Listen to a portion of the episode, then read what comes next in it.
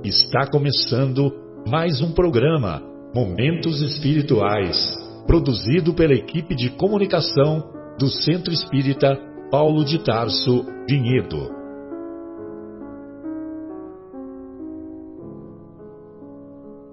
Se guardas contigo o estigma do sofrimento, indagando pela solução dos velhos problemas do ser e da dor, se percebes a nuvem que prenuncia a tormenta e o vórtice traiçoeiro das ondas em que navegas, vem conosco.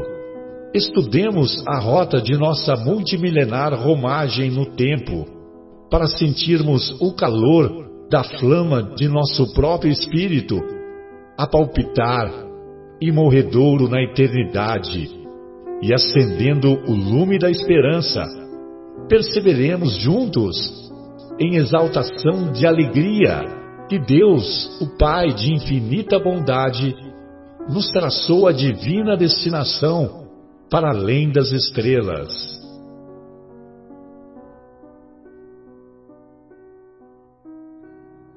Bem, então estamos iniciando mais, mais uma edição do programa Momentos Espirituais, programa é, que, que irá ao ar no próximo dia 1 de maio, de 2020 e hoje estamos aqui na agradável companhia do nosso querido Afonso, do nosso querido Bruno Menegazzi e a nossa querida Adriana. Que saudades, Adriana, legal!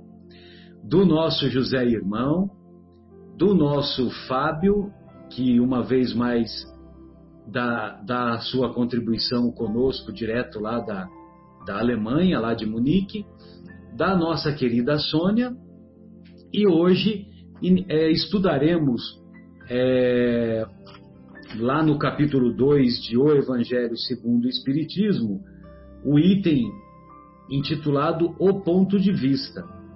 E para preservarmos a, as palavras do Mestre, é, eu acho que sempre vale a pena nós lermos a, a parte do Evangelho que, que originou, que o Kardec selecionou para esse capítulo, né, que serviu de base para esse capítulo. E, evidentemente, que esses primeiros capítulos do, do, do Evangelho segundo o Espiritismo, o Kardec coloca é, os princípios básicos da doutrina. Então, nesse capítulo, Meu Reino não é deste mundo, ele deixa claro a imortalidade da alma, a vida espiritual, uma vez que as promessas do Mestre, sobretudo as promessas lá das bem-aventuranças, são promessas para a vida futura, para o porvir, e não promessas é, apenas com finalidades terrenas. Muito bem. Então, nós vamos encontrar lá nas anotações do evangelista João as, seguinte, as seguintes palavras que se encontram no capítulo 18. Tornou a entrar Pilatos no palácio e chamou a Jesus e disse: Tu és o rei dos judeus? Respondeu-lhe Jesus: O meu reino não é deste mundo. Se o meu reino fosse deste mundo, certo que os meus ministros haveriam de pelejar para que eu não fosse entregue aos judeus. Mas, por agora, o meu reino não é daqui. Disse então Pilatos: Logo, tu és rei? Respondeu Jesus: Tu o dizes: Sou rei. Eu não nasci, nem vim a este mundo, senão para dar testemunho da verdade. Todo aquele que é da verdade ouve a minha voz. Muito bom. Então, evidentemente, né, que meu reino não é deste mundo, todos nos recordamos que é, em várias passagens é, Jesus contou muitas parábolas nos deu muitos ensinamentos a respeito do reino de Deus. Então, o reino de Deus é semelhante a isso, é semelhante àquilo, é semelhante ao fermento. O reino de Deus é semelhante a um tesouro que foi escondido e que é, o homem ficou interessado e comprou aquela, aquela terra onde se encontrava o tesouro, porque sabia que dentro daquela terra havia esse tesouro.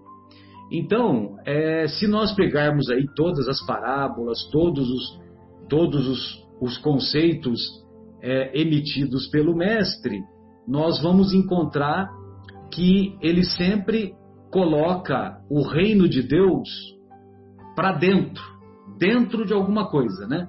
E evidentemente que é dentro de nós mesmos, né? O reino de Deus existe dentro de cada um de vós. E é esse reino que ele veio nos ensinar e veio nos ensinar, sobretudo, a buscar e, sobretudo, a construir.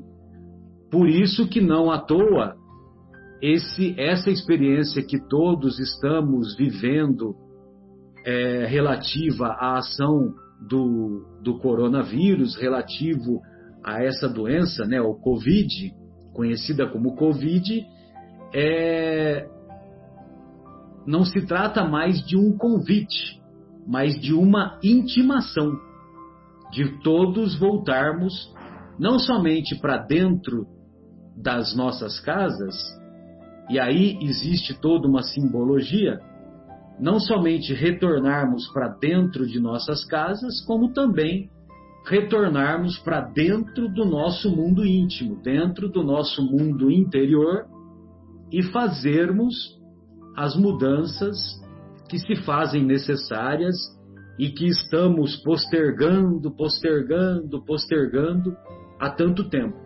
Daí a intimação, porque chegou um momento, um momento na história da humanidade terrena que é, as coisas precisam ser aceleradas. E para ser aceleradas, é necessário vamos dizer assim, alguns transtornos. E esse transtorno é representado pela doença que nós conhecemos como, como Covid. Bem, então essas são as minhas é, exposições iniciais e eu gostaria de ouvir os demais amigos e evidentemente que é, a princípio a ideia nossa é, é destrincharmos né, esse tema ao longo, ao longo dessas duas horas de programa. Ok? É, Fábio, você gostaria de fazer alguns comentários? Fique à vontade, querido. Você precisa, você está no mudo, você precisa ligar o microfone. Desculpe. Tá bom. Liguei então. Eu gostei muito dessa referência que você fez à passagem da, da, da pérola, do tesouro perdido. Né? Tem, tem, tem uma passagem do tesouro, tem uma passagem da pérola. Eu acabei de achar aqui no Evangelho, está em Mateus capítulo 13, versículo 44, uma delas que fala assim: O reino dos céus assemelha-se a um tesouro escondido no campo Certo homem, tendo-o encontrado, escondeu-o novamente. Então, transbordando de alegria, vai, vende tudo o que tem e compra aquele terreno. É, é muito profunda essa passagem, né? Você encontra um tesouro, o que será que ele está se referindo como sendo esse tesouro? que será que ele está se referindo? Quando ele convida as pessoas a, a deixar tudo o que tem e segui-lo, quando ele convida, quando ele convida as pessoas a construir o reino de Deus dentro do coração delas, como você estava falando, Marcelo. Então eu acho interessante isso. Nós é, que estamos estudando o Evangelho é, já há um bom tempo, nós que estamos estudando a doutrina espírita, nós que estamos frequentemente é, falando de Jesus, muitas vezes, sabendo onde está esse tesouro, nós deixamos o tesouro lá e vamos nos ocupar com outras coisas. Às vezes nós vamos comprar até os terrenos que estão em outros lugares. Às vezes nós até vamos é, nos distrair, né, com outras coisas e esquecemos do tesouro que está ali e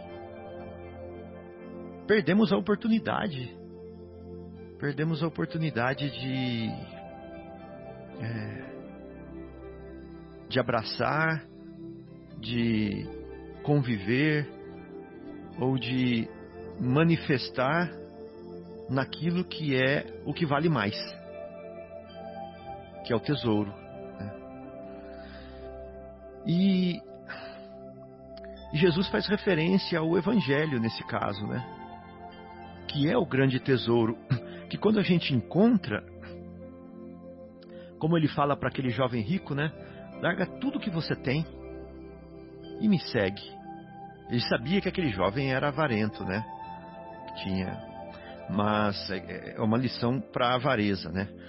Mas é, ele estava mostrando para o jovem assim, comparando o que você acha que é o seu melhor tesouro, o que é o seu tesouro. Eu estou te mostrando o que é o tesouro verdadeiro. Você é capaz de largar esse tesouro que você ilusório que você acha para pegar o tesouro verdadeiro? E a gente tem os nossos tesouros também. Muitas vezes os nossos tesouros não são dinheiro. Os nossos tesouros são as nossas os nossos desejos centrais, né, que cada um tem. Cada um tem o seu é, sua ilusão, cada um tem o seu desejo central, cada um tem a sua é, distração e o seu tesouro, né? O seu coração está cheio daquilo e a gente persegue isso a vida inteira sem nos dar conta do verdadeiro tesouro e sem vender esses tesouros ilusórios para ir lá e investir tudo que a gente tem naquele tesouro verdadeiro. É. Então, essa, essa passagem eu sempre lembro dela. Sempre, sempre, sempre lembro dela. Porque eu me vejo é, constantemente babando por outros tesouros. Constantemente na vida, babando por outros tesouros. E... Ávido, ávido é, por outros é, tesouros. Exato. E aí eu falo assim: nossa, não, para, para, para. Volta pro tesouro verdadeiro. Aí eu volto pro tesouro verdadeiro. Aí amanhã eu já tô babando por outro de novo. Aí eu falo assim: não, deixa eu babar um pouco, eu sou normal, eu sou de carne e osso também, né? né? Mas eu lembro também quando eu tinha meus, é, sei lá, os meus 15 anos, 16 anos, eu pensava assim: quando eu tiver meus 30 anos, eu vou ser uma pessoa super evangelizada, eu vou ser uma pessoa que já vai ter é, conciliado a vida com Jesus, conciliado com é, com a doutrina espírita não sei o quê. Hoje eu já tô com 48 e ainda não fiz isso. Ou seja, o tesouro, eu ainda não vendi tudo e comprei o tesouro ainda. E peguei aquele tesouro que estava escondido lá. Ainda não fiz isso. E não tô vendo isso é, tão fácil de acontecer, para ser sincero. Mas não parece, viu? Não parece 48. Obrigado. É. Então, o Marcelo, é, nós todos aqui sabemos né, a dificuldade que é, é vender tudo para comprar aquele tesouro lá. Nós todos sabemos. Mas a verdade é a seguinte: se nós não fizermos isso, baseado em tudo o que nós, é, o que nos é ofertado, né? em tudo, todas as experiências que nós já é, vivemos, vai dar uma dor de consciência isso na gente depois. Às vezes já começa até agora, né? E vai piorar na, no inverno da vida. E imagina depois que nós perdemos a oportunidade ou a circunstância da matéria. Vai dar uma dor de consciência, vai dar uma, uma, uma sensação que vai ser bem diferente daquela que nós estamos estudando agora, que é o reino de Deus. Porque a sensação do reino de Deus é a sensação da plenitude, né? É a sensação da da da paz, da paz interior que vem do dever cumprido, né? Que vem da consciência tranquila. E esse peso na consciência de não ter aproveitado a oportunidade vai ser o contrário da sensação do reino de Deus. né? Vai ser uma sensação do reino do Fábio. o reino do o reino do, das das coisas ilusórias, da fugazes, passageiras, é, mentirosas ou enganatórias ou não verdadeiras, né? Então é uma reflexão só, né, que eu estou falando aqui, uma reflexão do fundo do coração, de verdade, e me abrindo e me colocando como como uma pessoa qualquer que tem receios, que tem receios da cobrança desse juiz interno que tem dentro de mim, que hoje ele se compraz julgando os outros, né? Mas que vai chegar a hora dele fica mais preocupado com o julgamento dele próprio do que dos outros. É, avaliando, entendendo por que está acontecendo essa situação de separação, muitas vezes de entes queridos, por que está acontecendo essa situação de falta de liberdade de acesso, por que está acontecendo essa situação de, é, de sensação de vazio interior, por que está acontecendo essa sensação de arrependimento ou de desânimo, entendeu? Então, é uma reflexão do fundo do coração para nós compartilharmos, né? Já que nós somos um grupo muito afim, né? E que se porventura os amigos que estão ouvindo, que vão ouvir esse programa, é, se sentirem na mesma vibração, na mesma faixa, que que nós nos unamos então na na transformação de multidão para discípulo, né? Da, da, posição de multidão, que hoje nós estamos na posição de multidão, né? Quando nós estamos assistindo palestra do Divaldo, nós batemos palma. Nós assistimos palestra do Haroldo, batemos palma. E depois saímos da palestra e já voltamos a ser como éramos antes, sem que aquilo toque de fato o nosso coração sem que aquilo de fato é, fale o seguinte pra gente: olha, a partir de agora você não é mais aquela mesma pessoa. Você é uma pessoa que aceitou o convite de renovação. Né? Aí, aí você passa a ser discípulo, né? Quando você não é mais a mesma pessoa. Quando você.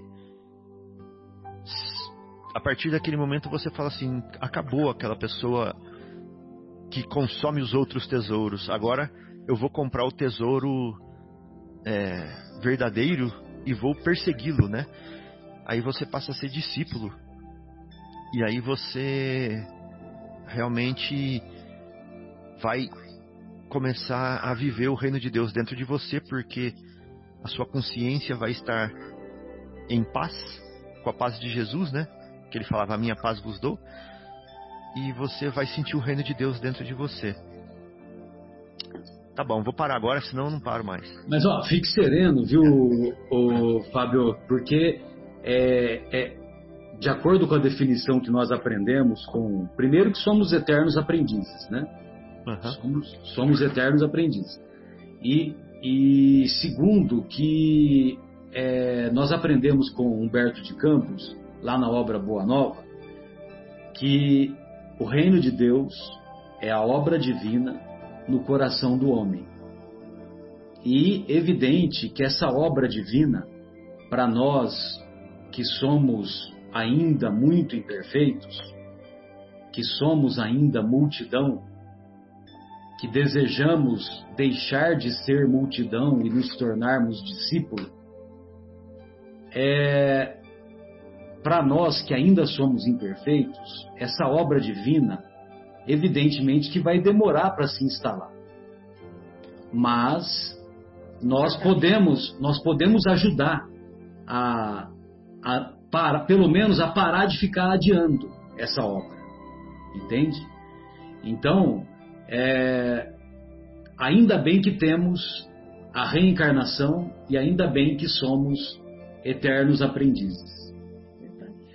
É, Sônia, você gostaria de fazer algumas colocações? Vamos é. lá então, por favor. Fiz lição de casa, viu gente? então, o que eu gostaria de falar, né? O que me veio numa inspiração e por isso eu vou passar para vocês. Realmente a pandemia desacelerou o planeta inteiro. As mortes coletivas trazem umas novas reflexões aos seres humanos. Para onde estão indo todos? Os meus amigos, meus colegas, meus familiares, para onde que estão indo todos? E dá um início de uma reflexão para quê? Para a espiritualização. Deve haver algo ou uma força bem maior que movimenta cada ser vivente, que controla tudo, na é verdade? Uh, no planeta, ciclos de vida, uh, nos reinos mineral, vegetal, animal e hominal. Então as pessoas começam a pensar, sair daquela roda viva, né? daquele ciclo vicioso, aquela rotina perniciosa, que agora estou em casa refletindo para onde vai todo mundo. O ponto de vista agora é outro. O ponto de vista não é mais daquela roda viva como eu comentei agora para vocês, trabalho, passeios, viagens, o consumismo, posição social, eram aquelas motivações que faziam com que as pessoas não saíssem dessa roda viva. Sem a certeza da vida do futuro, o homem concentra todos os seus interesses na vida terrena. Está aqui no Evangelho.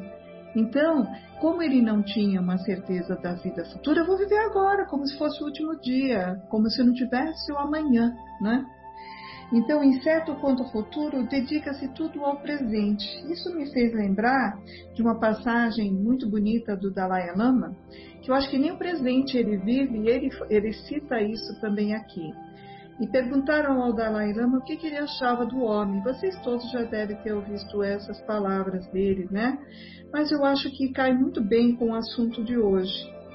Os homens pedem a saúde para juntar dinheiro. Depois perdem o dinheiro para recuperar a saúde. E não por, e por pensarem ansiosamente no futuro, esquecem do presente de forma que acabam por não viver nem no presente e nem no futuro.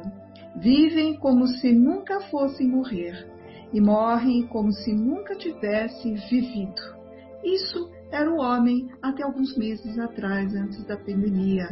Gostaria de ouvir o Dalai Lama o que, que ele vai pensar do homem agora no nosso futuro para frente, né? Porque com certeza a humanidade vai ter novas reflexões.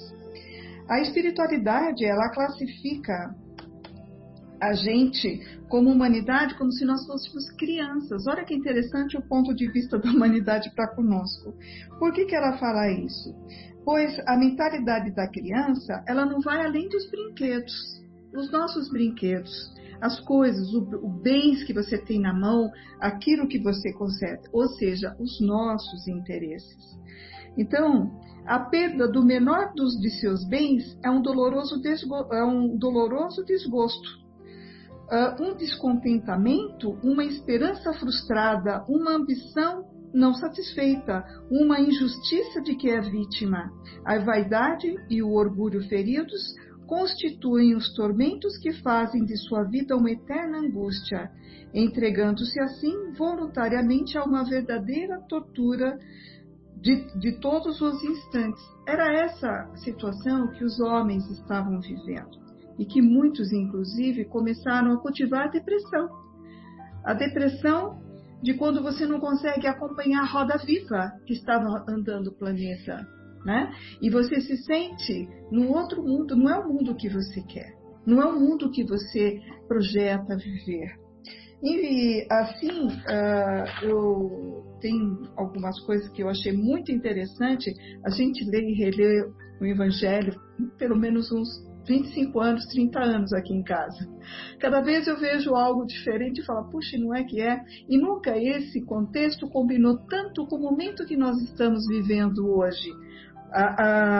aí é, eu gostaria de falar assim: o mundo ele está mudando a ótica. O, o homem de etnias, é, credos, posições sociais, desde os altos cargos até as misérias extremas, todos são iguais do ponto de vista. O Covid não escolhe. O Covid, ele separou, ele está espalhado pelo mundo inteiro, ele não separou nem raça nem etnias.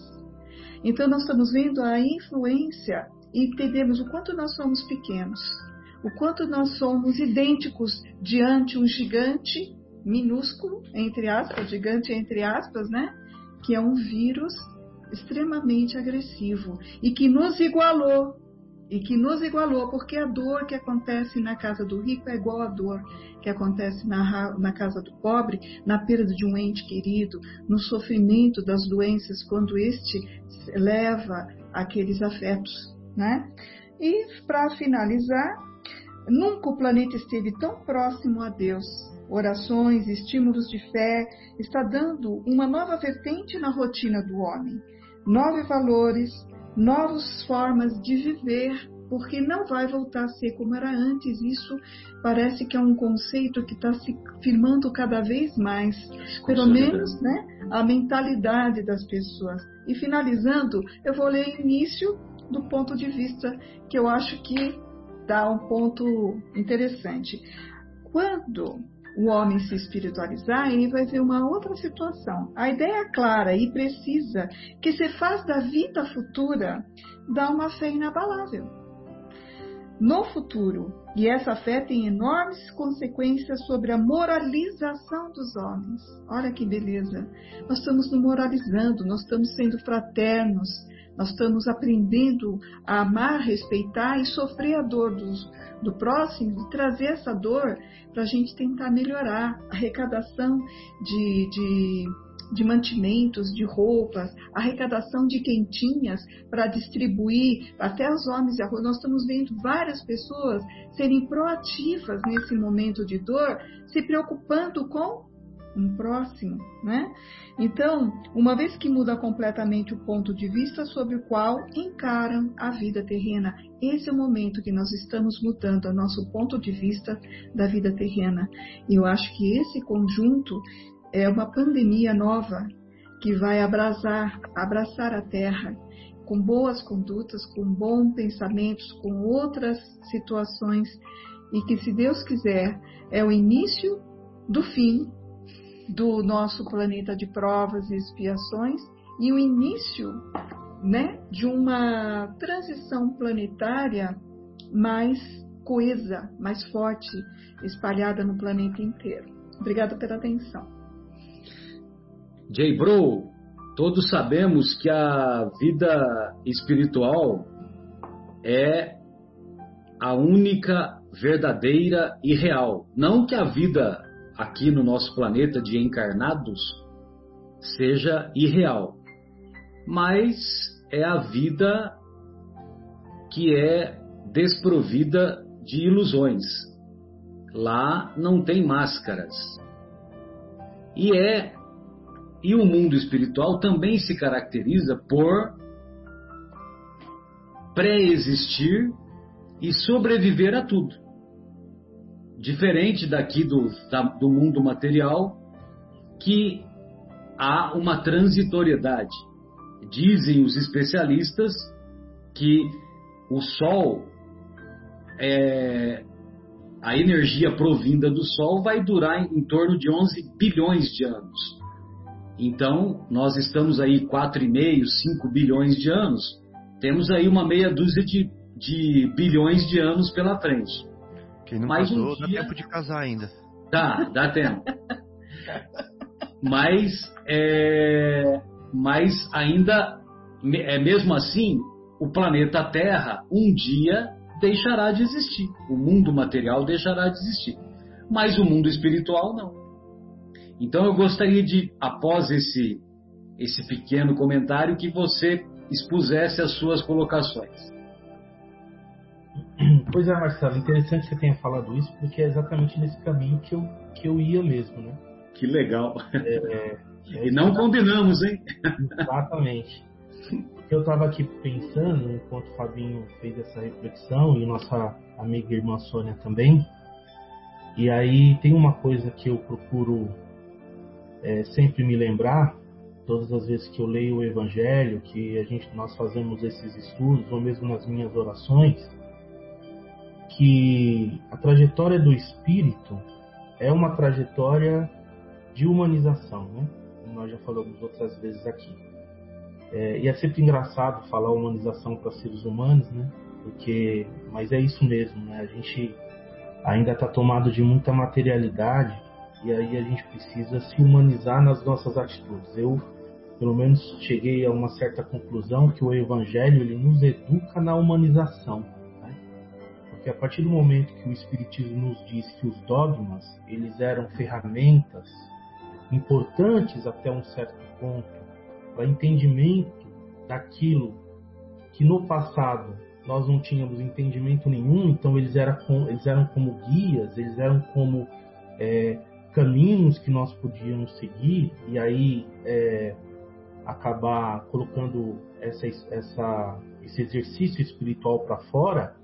Hoje essas ferramentas elas devem ser deixadas de lado e, a gente deve de fato ir ao fundo, é, realmente ao objetivo daquilo que o Evangelho nos propõe que é essa humanização, ou seja, esse melhoramento emocional, psicológico, é, principalmente conosco e no trato com os nossos irmãos. Né? Então, nós não podemos nos esquecer que a vida na Terra ela tem uma utilidade, ela tem esse intuito, né? ela tem essa utilidade de nos fazer entender e crescer. Danado é que, infelizmente, como nós ainda somos e nós sabemos ainda bastante ignorantes, nós esquecemos disso e como é, fez a reflexão do Fabinho, como disse Fabinho, nós nos apegamos às várias paixões, às várias ilusões no meio do caminho e nos apegamos nisso, a nisso como se fosse o meio da felicidade, né? Porque todos nós, no fundo, todos nós queremos ser pessoas felizes, né? A gente quer se satisfazer emocionalmente, psicologicamente, e buscamos quase sempre o caminho material para fazer isso, porque ainda distantes das coisas reais de Deus, que são as coisas espirituais, e ignorantes ainda em relação a, a isso, nós nos apegamos a essas realizações que estão mais à mão, que estão mais próximos de nós, né? E os nossos sentimentos, aquilo que nós sentimos, aquilo que nós é, sentimos na prática da nossa vida, no nosso dia a dia, tudo diz respeito à formação da matéria. Ou seja, quem eu sou, quem eu vou ser, como que eu vou me sustentar, como que eu faço para me alimentar, e não basta só o alimento, mas sim os símbolos é, que são carregados de significado, não é? A casa que eu tenho, é, o carro, ou, ou o que eu consegui na minha vida até agora, sempre olhando através dessas ilusões, ou seja, do que eu consegui para, é, para é, como, como diria aquela palavra, agora fugiu, para justificar quem eu sou, ou para justificar a minha vinda até aqui, quando na verdade são ainda também instrumentos altamente necessários, são como uma escola a todo momento para a gente melhorar isso que nós trazemos dentro do coração e dentro do peito, que quase sempre é bastante distante de Jesus. Então, se nós analisarmos a nossa vida, toda a etapa dela tem uma função profunda e significativa. Né? Então, quando nós nascemos, e aí nós somos altamente dependentes dos nossos, é, ditos nossos parentes mais próximos, que são os nossos pais, os nossos responsáveis, nós vamos estar ali numa posição de total é, entrega para que eles possam nos educar, para que esses espíritos também, através da troca maravilhosa que Jesus nos permite, tenham oportunidade de talvez, até de dívidas passadas, tenham oportunidade de transmitir a nós novos valores, reinstituições, quer dizer, é, acertar feridas que ficaram no passado através dos laços de amor, né? Então são oportunidades para ambos os lados. Então nós temos essa, esse momento de, de, de, total vulnerabilidade em que nós colocamos toda a confiança na figura do pai, da mãe, daqueles que estão perto da gente. Quando nós vamos chegando ali na nossa adolescência, a gente vai agora trazer o que a gente traz dentro da malinha, né? que são as nossas antigas imperfeições, aquilo que trazemos também como qualidades, e vai entrar quase sempre em conflito com esses valores, mas é importante para a gente poder crescer, para a gente poder ficar autônomo, e a gente vai poder colocar é, agora em ação aquilo que nós aprendemos deles. E depois eu digo que vem um grande trauma, que o primeiro é o trauma do nascimento, depois é o trauma quando você aprende a ser responsável, ou seja, eu preciso estar responsável por mim, por minha família, e eu preciso dar o salto de sair da minha casa para arcar com as minhas responsabilidades. E dá muito medo, porque o mundo, nesse aspecto, ele parece ser uma selva cheia de perigos, né? A gente se sente muito amedrontado diante disso. Às vezes nós reparamos que nossa fé é muito pequena, mas é esse salto que a gente precisa dar em confiança em Deus. Então, essa oportunidade também é de crescimento pessoal, de desenvolvimento, de aprendizado. Os amargores que nós vamos ter é para autoconhecimento, é para é fazer uma, uma, um fortalecimento das frustrações diante das situações da vida, porque nós vamos passar por decepções, nós vamos perder gente, pessoas queridas, nós muitas vezes não vamos conquistar aquilo que nós queríamos, como um sonho de virar um profissional tal, ou às vezes querer morar em um lugar tal, ou certas realizações, queremos ter às vezes um, uma filha mulher, vem homem e assim por diante, e nós temos que lidar com tudo isso. Às vezes passamos por problemas financeiros, que também é importante para que, que nos ajude a fortalecer essa parte interior. Então, ou seja, tudo isso que existe no mundo são meios de fortalecimento espiritual que a gente deve andar. Mas, como eu disse, nós sempre, infelizmente, nos esquecemos, tendemos a cair ou para a revolta ou para o desespero diante das dificuldades. Ainda somos, infelizmente, muito imaturos em relação a essa situação, ou caímos para o orgulho. Né? Esses dias nós abrimos aqui uma palavra de Emmanuel, aqui em, de Emmanuel aqui em casa, muito linda, que dizia que em relação aos avanços, porque nós também temos avanços, né? nós também aprendemos, nós também nos desenvolvemos e somos pessoas muitas vezes mais amorosas do que nós éramos antes. Mas até nisso nós temos que tomar cuidado. O Emmanuel nos diz, eu vou resumir aqui rapidamente, que, por exemplo, é aquele bichinho que acende, que acende a luz na escuridão, o vagalume, né? Ele dá lampejos de luz no meio da, da escuridão. E por vezes ele se sente o senhor da luz, né? o senhor da noite, o senhor da luz. Mas vem a vela que permanece firme, né? clareando uma parte do ambiente e a sua luz é constante. Então, muitas vezes, ela se sente melhor do que ele. Né? E quando pensa que não, chega o dia que vem a lamparina, que ilumina o ambiente de maneira completa, né? Ela, ele não se desgasta tanto quanto a vela está sob o alto, está acima, ele já não está no móvel, ele está um pouco acima, né? Mas ele também um dia vai ser superado pela iluminação das cidades, que são é, grandes, luminosas, são esplêndidas, que também será superado a cada amanhecer pelo astro-rei que é o Sol. Que vem diminuir tudo isso. Então, assim, nos diz Emmanuel, também é o sol da vida espiritual. Quando nós, então, temos a oportunidade de retornar à pátria espiritual, e olhando agora com os olhos do espírito, muitas vezes hum, é, conseguimos enxergar quantas vezes e quantas lutas inúteis ou pequenas, ou quantos desesperos que nós poderíamos ter superado de maneira mais à, à altura, né?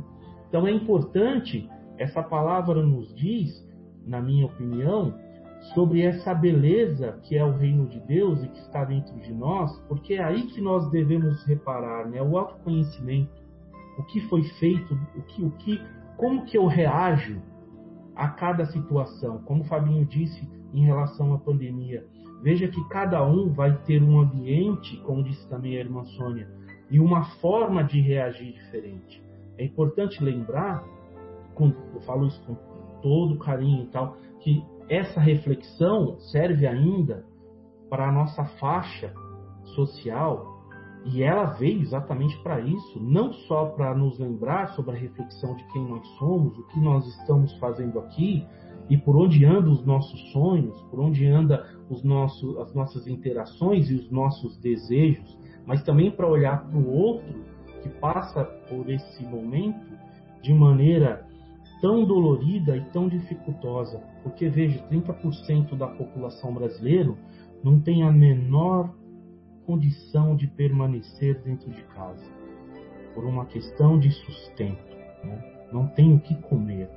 Quantos irmãos eles não necessitam ir ao trânsito, eles necessitam ir à vida comum para poder é, vender hoje e comer amanhã, né? Então esse momento assim é importante para eles também se fortalecerem. cinco reais, é. Cinco reais, muitas vezes cinco reais resolve o problema de cada um desses irmãos que você descreveu. Exato.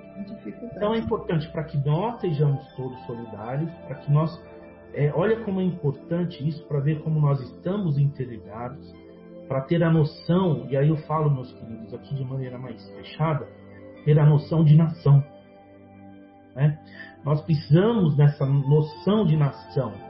É muito bonito ver o Fabinho quando ele fala sobre a Alemanha, que é um país muito mais velho do que a gente, do que nós, o próprio o irmão Bruno, que está agora em Portugal, com tudo que eles já conseguiram formar como sociedade, como nação, e nós estamos também nessa trajetória, nessa busca coletiva e nessa busca pessoal. Então é importante que nós possamos é, ver como nós estamos interligados, reparando que cada um tem dentro do peito. Me emocionei um pouquinho, mas faz parte, tá bom? Eu acho que é isso que eu tinha para falar. Muito obrigado.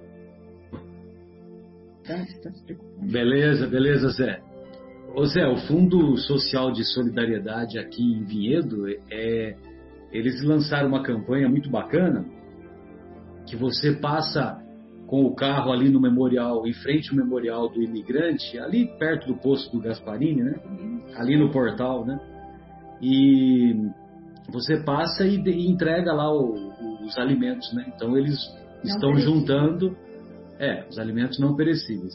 E aí é eles bom. estão juntando para, pelo menos, diminuir as necessidades da, dessas, dessas nossas famílias, dos nossos irmãos, de, é, numa situação mais crítica, né? Vamos dizer. Assim. São, são várias frentes, né, que estão, que estão, graças a Deus, nós também somos um povo bastante solidário, né? Não quis dizer situação isso, mas a gente precisa de fato de um projeto de país para poder futuramente, eu digo assim, olhando Ficar independente, né? Isso. Exatamente, para que as pessoas possam, quanto antes, ter, ter também uma condição melhor, né? Perfeito. Bruno, que honra receber você, que bacana, né? Que essa semana você desenvolveu um estudo lá no grupo que você frequenta aí no, na cidade do Porto, né? Que é o Grupo Espírita Francisco Xavier.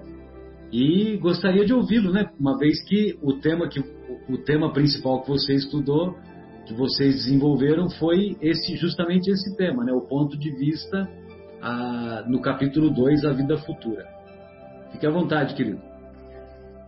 Ah, legal. É, é, que bacana, né, essa coincidência, né, de nós estarmos é, estudando esse capítulo, né, e exatamente o ponto de vista, né. É, eu acho que uh, foi falado bastante coisa aí, né, por todos os, os, os nossos irmãos aí. É, eu gostaria, assim, de, de falar um pouquinho a respeito do, dessa parte do, é, do reino de Deus, do reino dos céus, né, que é, nesse capítulo ele, ele fala bastante, né. E, e assim, através desse ponto de vista, a gente começa a ter um pouco de noção é, de que existe realmente uma, uma, uma vida que vai além disso daqui que nós é, costumamos é, ver, enxergar como definitiva. Né? É, muitos de nós é, ainda não conseguiram enxergar a relatividade na qual nós estamos inseridos e tratam essa relatividade como sendo verdadeira, como sendo a realidade.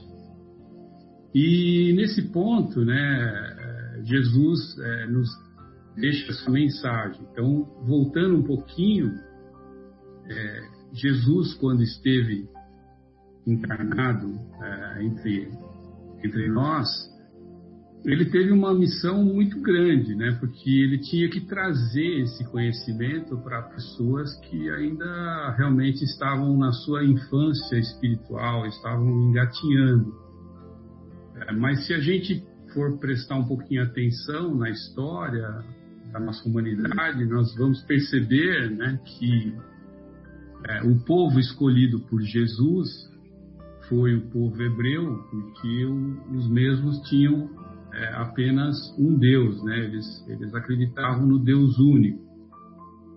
Mas já havia na nossa, na nossa, no nosso planeta outras vertentes, outras escolas iniciáticas que eram muito mais antigas, é, que também é, suspeitavam ou tinham conhecimento é, desse reino de Deus, desse reino dos céus. Né? Então é muito importante é, que a gente é, deixe salientado isso daí, que o conhecimento ele vem através do tempo e principalmente quando os homens estão prontos para entender.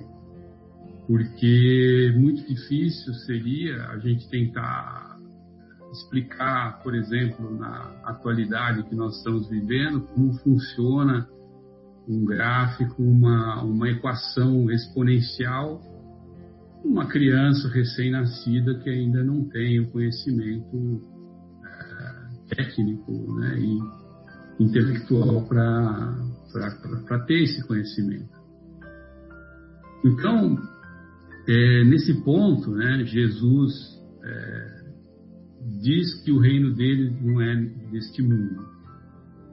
Através de outra revelação que a nossa humanidade teve, né, do Espiritismo, a doutrina espírita, aquilo que Kardec trouxe para a gente, a gente sabe que, que Jesus, é, o Espírito de Jesus, que ah, já atingiu é, um grau de evolução, né, é tido como um espírito puro, ele tem é, e teve a missão de uh, gerir o nosso planeta, gerir a nossa humanidade. E você falou a respeito do, do Sol, que o nosso Sol tem uma vida útil e que essa vida útil vai, vai, findar, vai findar um dia, né, que nosso planeta vai, vai acabar. Então é importante a gente lembrar né, que Emmanuel também fala no livro A Caminho da Luz como isso começou, né? É, como que o nosso mundo foi formado e qual é a presença, qual é a, a finalidade de Jesus nesse projeto. É, esse capítulo E esse ponto de vista, ele fala muito a respeito disso daí.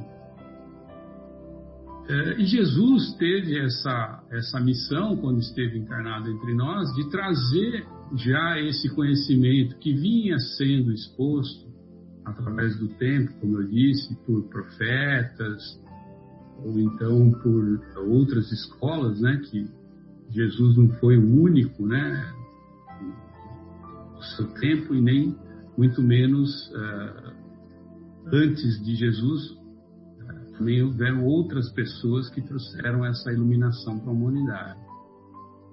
Então é importante também a gente uh, saber, né, que, que essa realidade existe, né, que existe esse mundo é, que realmente faz sentido, que é o reino de Deus, que é o reino dos céus, que é um reino interior, com certeza, um reino que nós vamos conseguir conquistar internamente, mas é muito importante que a gente saiba é, onde nós estamos inseridos né, e o que estamos passando.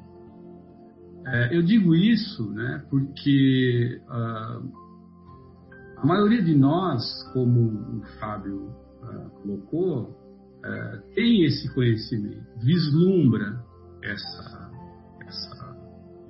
essa situação, mas ainda nós ainda temos dificuldade, né? Nós temos muita dificuldade para seguirmos esses passos. nós através da doutrina espírita, sabemos que Jesus, tendo atingido a perfeição, né, o estágio de espírito perfeito, ele tem dentro de si todas as leis universais da criação, todas as leis universais é, que Deus utilizou para a construção do universo, para a construção de toda a sua obra. E nós vemos, né, através da passagem de Jesus encarnado entre nós, que Jesus, ele sempre foi, e mais importante dele, falar, né, ele sempre exemplificou, ele sempre viveu é, sob essas leis universais. E através é, desse conhecimento que estava, que está né, dentro da consciência de Jesus, é que ele fez toda a explanação é, das parábolas, é, de, daquilo que ele trouxe, o ensinamento que ele trouxe, para que fosse difundido para toda a nossa humanidade. Então é muito importante a gente ter essa ligação, a gente conhecer essa história. Né? Então, mais uma vez, a doutrina espírita ela sempre diz né, que o importante, em primeiro lugar, é o amor, né?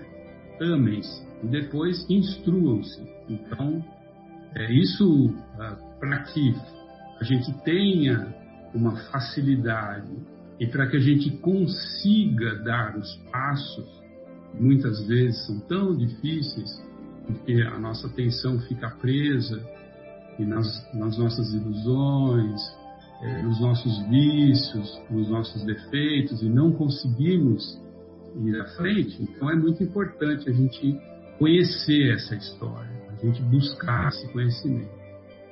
Porque eu acredito que a partir do momento que você tem o conhecimento, fica mais fácil é, você dar os primeiros passos. Então é muito importante, primeiro, que a gente divulgue a doutrina espírita no máximo da nossa capacidade a gente fale mesmo com irmãos que cruzam o nosso caminho no dia a dia, seja um, seja dez, seja mil, mas que a gente passe para frente os conhecimentos que nós temos. E que, principalmente, a gente coloque a dúvida na cabeça do irmão, para que ele busque essas informações. Porque nós temos material suficiente para trazer a consciência dessas pessoas para que elas comecem a enxergar esse caminho.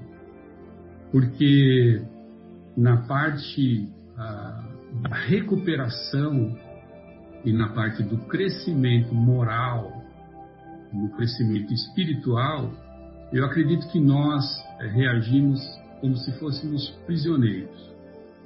É, quando você vai para uma prisão, quando você está preso, é, quando você está cumprindo uma pena, não faz sentido nenhum você cumprir essa pena se você não tem um entendimento, se você não entende o motivo pelo qual você tem a sua liberdade cerceada. Você não tem a menor condição de aprender se você não entende isso.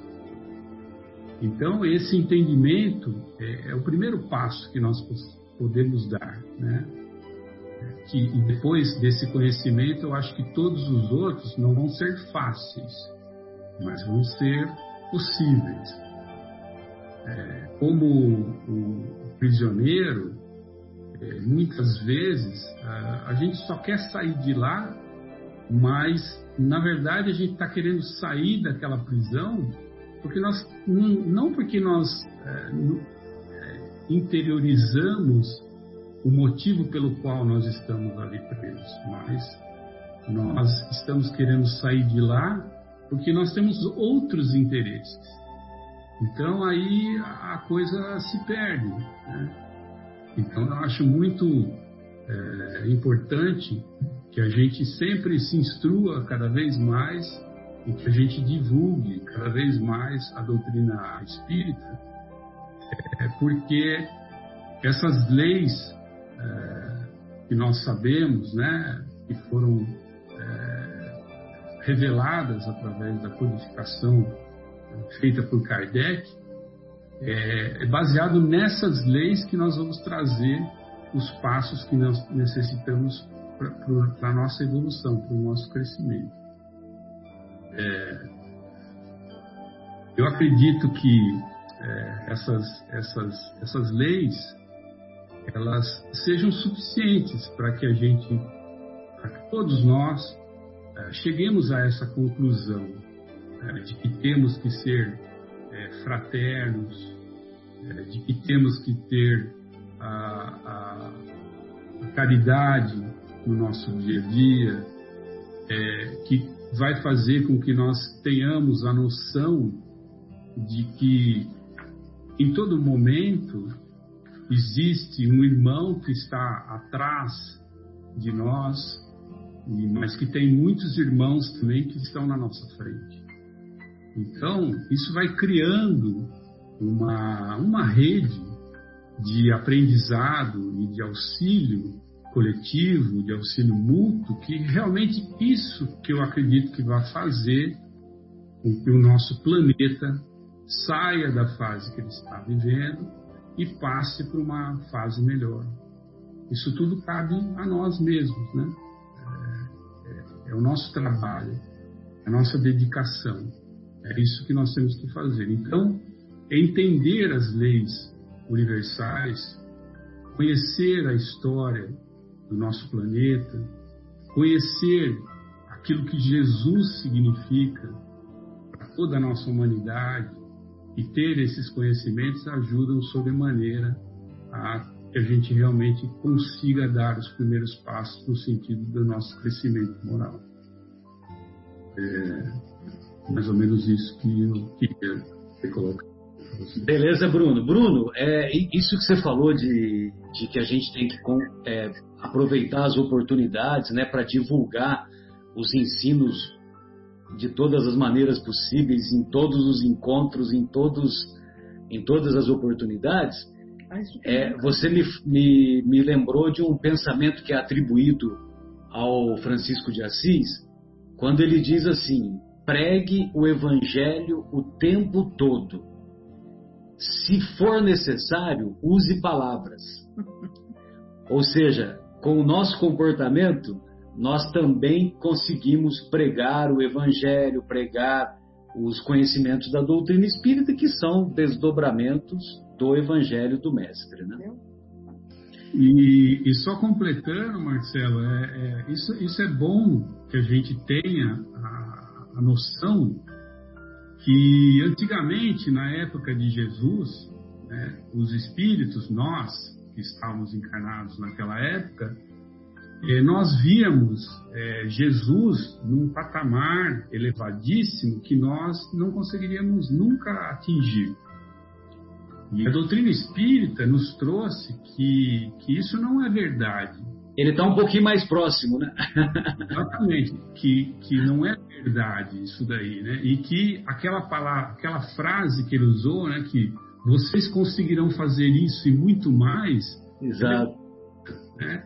É possível, ah, através das instruções dos Espíritos, por exemplo, que estão é, no, no Evangelho segundo o Espiritismo, a gente descobre que outros irmãos que foram criados por Deus, né? eu digo a criação dos seus espíritos, né? e não do corpo, que foram criados por Deus antes e que já passaram por essas situações, eles nos ajudam, eles querem nos ajudar, eles contribuem com essa ajuda para que a gente se eleve, né? Então isso traz também um alívio muito grande para o nosso coração, né? A gente saber que nós não estamos sozinhos, em momento nenhum nós não estamos sozinhos né, e que nós precisamos também fazer a nossa parte de auxiliar, né, nesse ponto, auxiliar aqueles que sabem um pouquinho menos. Beleza. É, amigos, Adriana, eu gostaria de ouvi-la. Afonso também gostaria de ouvi-lo, só que nós estamos completando uma hora de programa e a gente precisa fazer uma pausa. Aí, no retorno, aí a gente, a gente recomeça com vocês, tá legal? Iniciamos então a segunda hora do nosso programa, do programa Momentos Espirituais. Hoje, na agradável companhia do nosso querido Afonso, da nossa Adriana e do Bruno, lá direto da cidade do Porto, do nosso querido José Irmão, do nosso querido Fábio e também da nossa querida Sônia. É, estamos discutindo e estudando hoje o tema O Ponto de Vista, que se encontra lá no capítulo 2 de O Evangelho segundo o Espiritismo, capítulo intitulado A Vida Futura. É, Adriana, gostaria de ouvi-la, querida. Fique à vontade. Oi, pessoal. Boa noite aí para todos. É, bom, é, é, sempre muito bom estar junto com vocês e, e, matar saudades, né? A gente consegue ver aqui o rostinho de cada um e principalmente ouvir como a gente bastante ouvia aí as, as palavras e os, as reflexões de todos e é bom que a gente vai aprendendo junto, né? É, vocês já falaram muitas coisas aí que, que, acho que não vale a pena repetir, mas eu acho que uma coisa que não foi falado e que vale a pena a gente pensar é se a gente realmente uh, enfrentar as nossas dificuldades, os nossos, esses nos, essas nossas situações onde a gente se desconecta, né, da verdadeira vida, daquilo que realmente a gente vai levar é, daqui dessa passagem pela Terra, é, eu acho que a gente consegue, através de tudo o que cada um falou um pouquinho, né, desse conhecimento que a gente vai adquirindo aqui enquanto a gente está nessa caminhada, é importante a gente também lembrar que até Jesus, né, em, em, vários momentos, ele teve situações onde ele também teve essas, apesar do espírito dele ser é, muito elevado, ele também teve momentos em que ele se sentiu muitas vezes triste, né? E assim como nós também, em alguns momentos, a gente se sente um pouquinho perdido ou achando que a gente não vai uh, evoluir o suficiente ou que a gente não está fazendo o nosso máximo, enfim. É aquele momento que dá aquela, aquela sensação de que o, o que, que eu estou fazendo? Será que isso é o suficiente? Será que não é, né? Então, nessa semana aqui, a gente, é, lendo aqui o, o livro Atitudes Renovadas, de Divaldo Franco e Joana de Ângeles, tem uma parte que fala é, sobre a importância da reencarnação, né?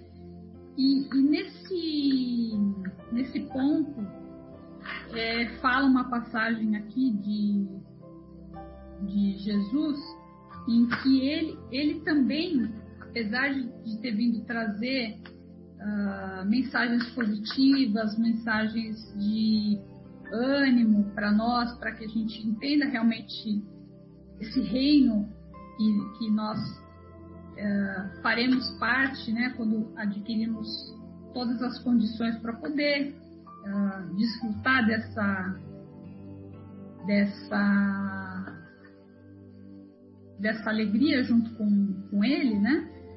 Fala de momentos em que ele também chorou, né? Então fala aqui, deixa eu só achar aqui.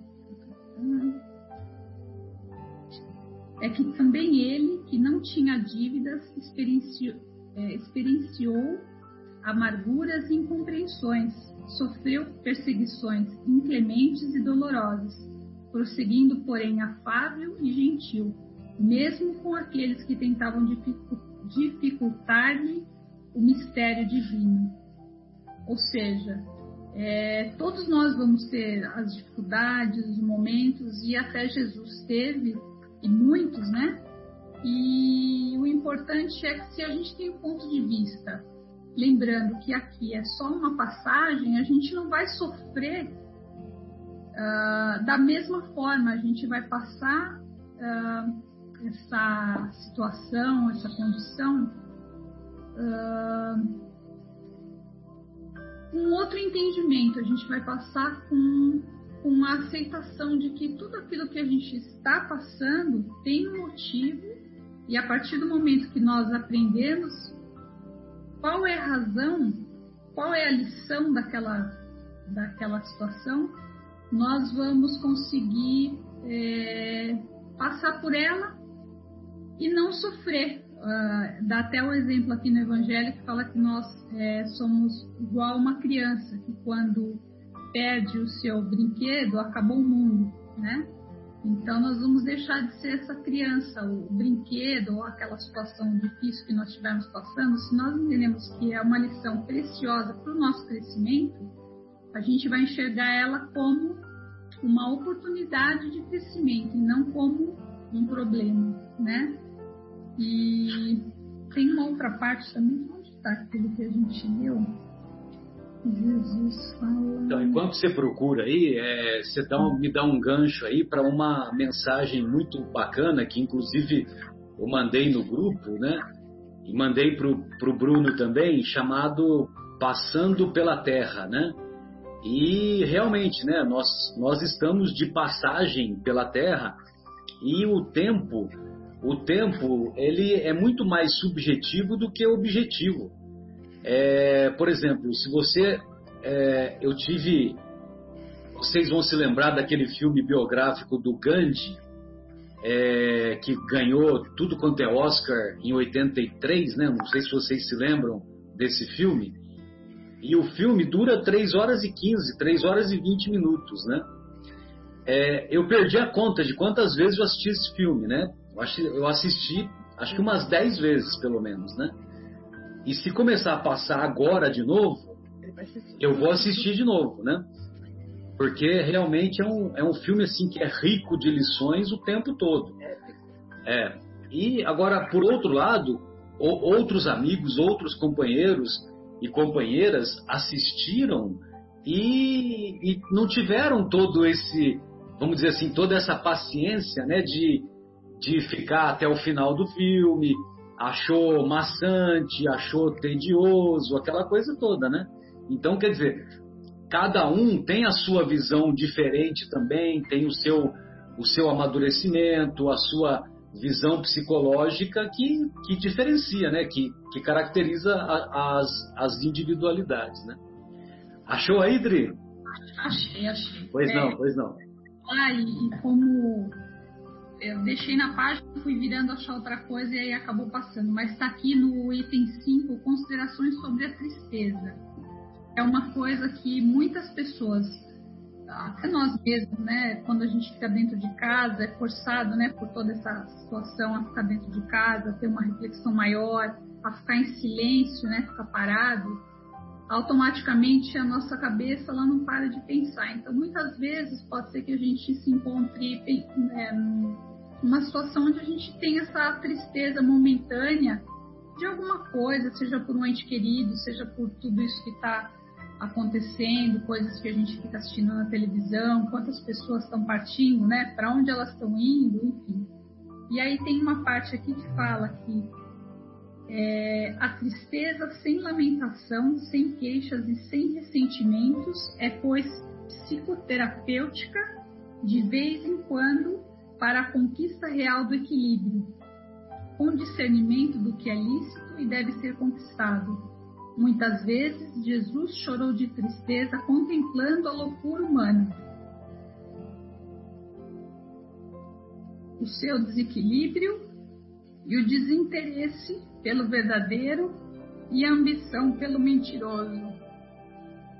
Então, é, eu me emociono um pouquinho nesse ponto, porque realmente a gente às vezes se enxerga ali, né? E eu imagino Jesus olhando para a gente e vendo como a humanidade às vezes está é, tá tão fora desse equilíbrio, né?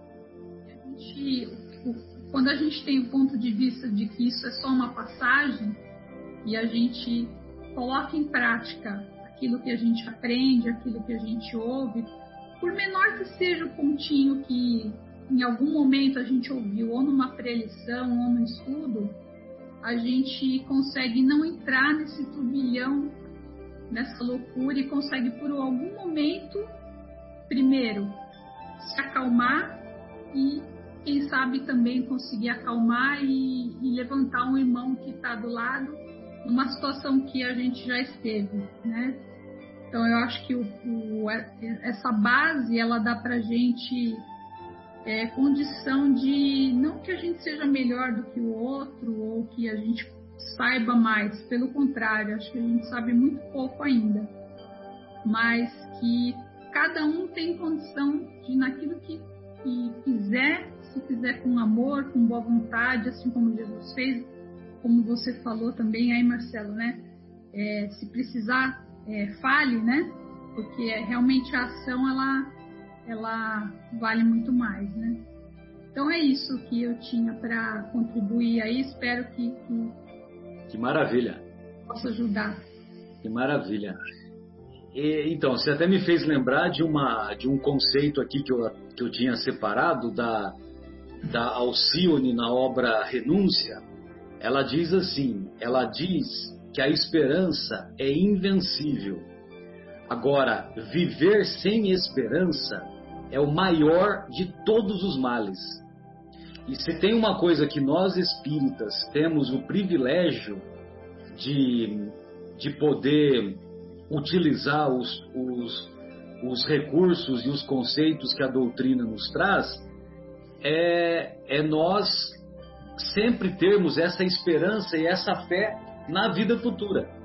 Então, graças aos conceitos de Deus, imortalidade da alma, reencarnação, enfim, todos os conceitos que saber que conhecemos, nós espíritas não temos o direito de, de posse desses conhecimentos, caminharmos sem esperança. Eu fiquei imaginando das pessoas ouvindo as nossas colocações, as, os pontos de vista a respeito dessa uh, conquista que é o reino de Deus. E me lembrei de, já que eu, eu fico por último, de fazer uma certa radiografia, uma, um apanhado geral, para que as pessoas que vierem a ouvir os nossos comentários não ficarem aflitas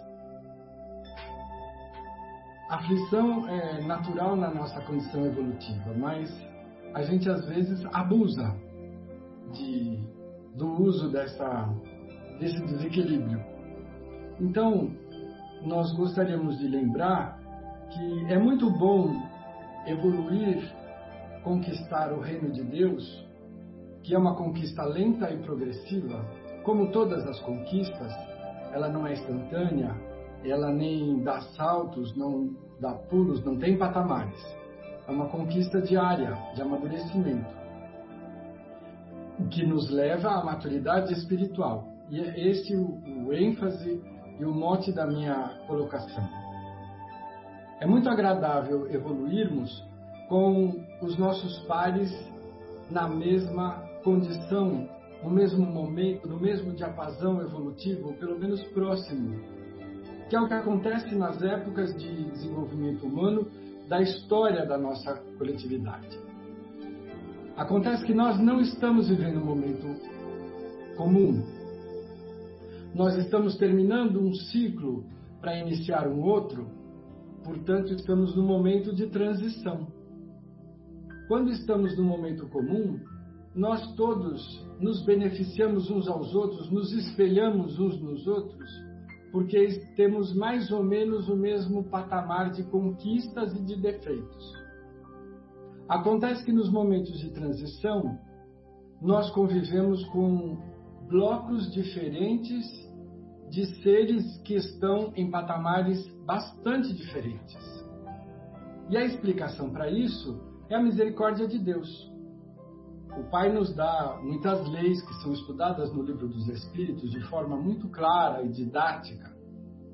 E uma dessas leis, às quais nós não podemos fugir em nenhum quadrante do universo, é a lei de ação e de reação, de causa e efeito.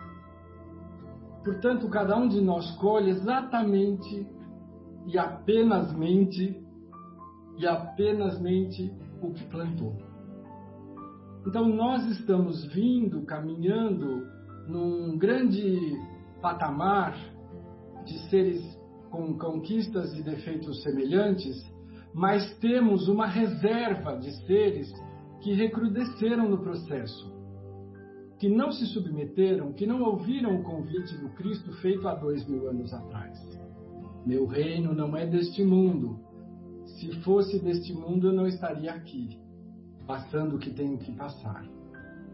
Então, esta visão, este amadurecimento, esta conscientização de que estamos no mundo, mas não somos do mundo, estamos encarnados, mas os nossos objetivos não são materiais, as ferramentas e conquistas materiais são presentes de Deus que nos utilizamos temporariamente para as conquistas espirituais que representam, como nos falou Marcelo e o Fábio, os nossos tesouros. São tesouros que são incorruptíveis. Os tesouros materiais, eles nos encantam e muitas vezes são o motivo do nosso desenvolvimento, da nossa, do nosso encorajamento frente às dificuldades materiais. Mas precisamos aprender que somos seres espirituais numa experiência terrestre e não seres terrestres que temos uma experiência espiritual. O fato é que quando temos amadurecido essa consciência, nós conseguimos caminhar num processo natural. Mas e aqueles que estão reticentes, ou melhor, renitentes, que não aceitam, que preferem conviver com a ilusão? E o mundo é, é rico as ilusões do mundo são muito brilhantes, são atraentes, elas são sedutoras. Porque nós estamos vestindo um corpo de carne que tem cinco sentidos e eles nos afetam intensamente.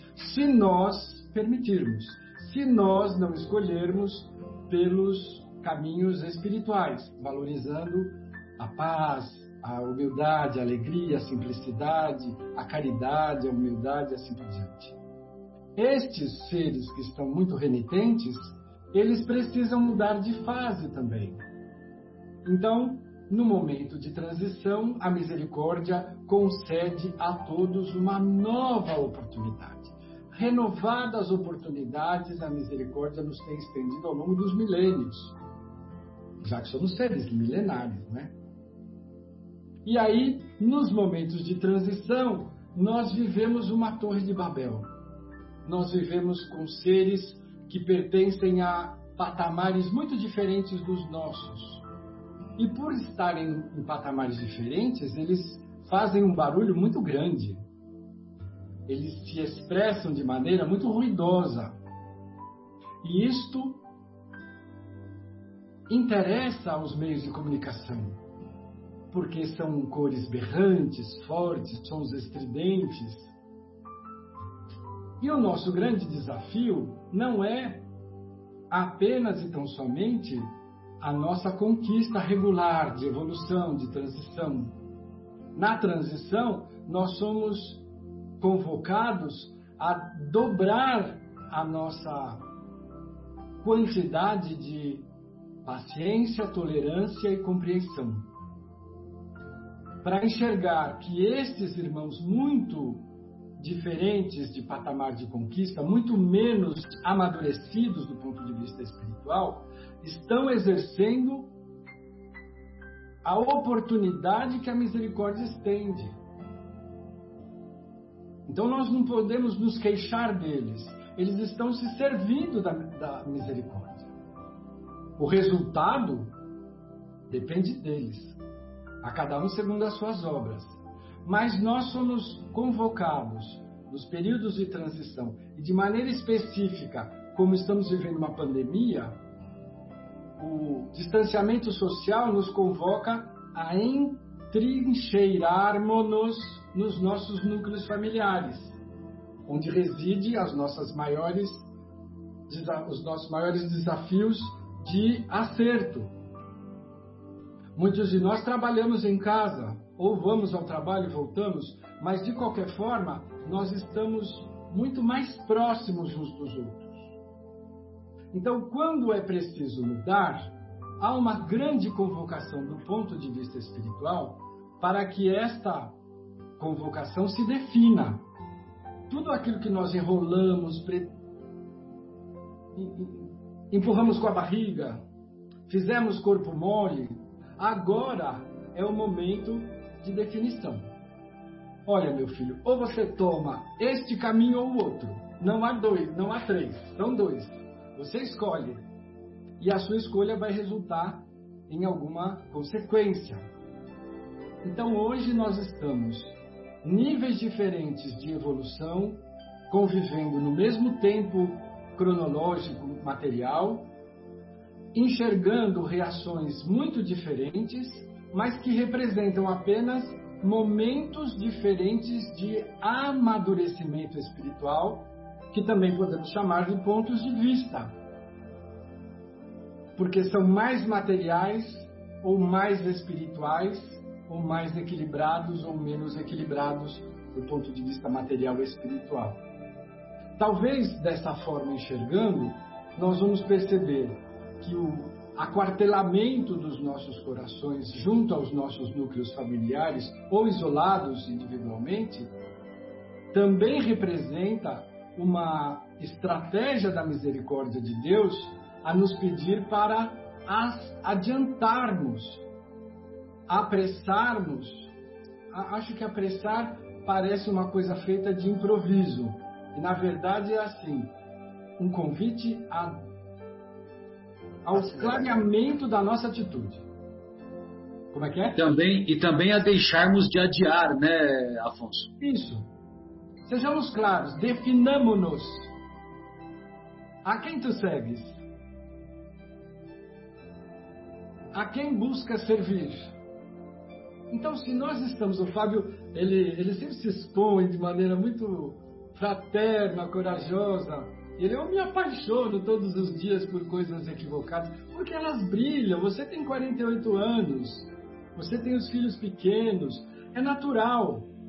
Mas esta briga interior pelo equilíbrio, lembrarmos-nos constantemente de que estamos aqui, mas não somos daqui, é o exercício, é o convite.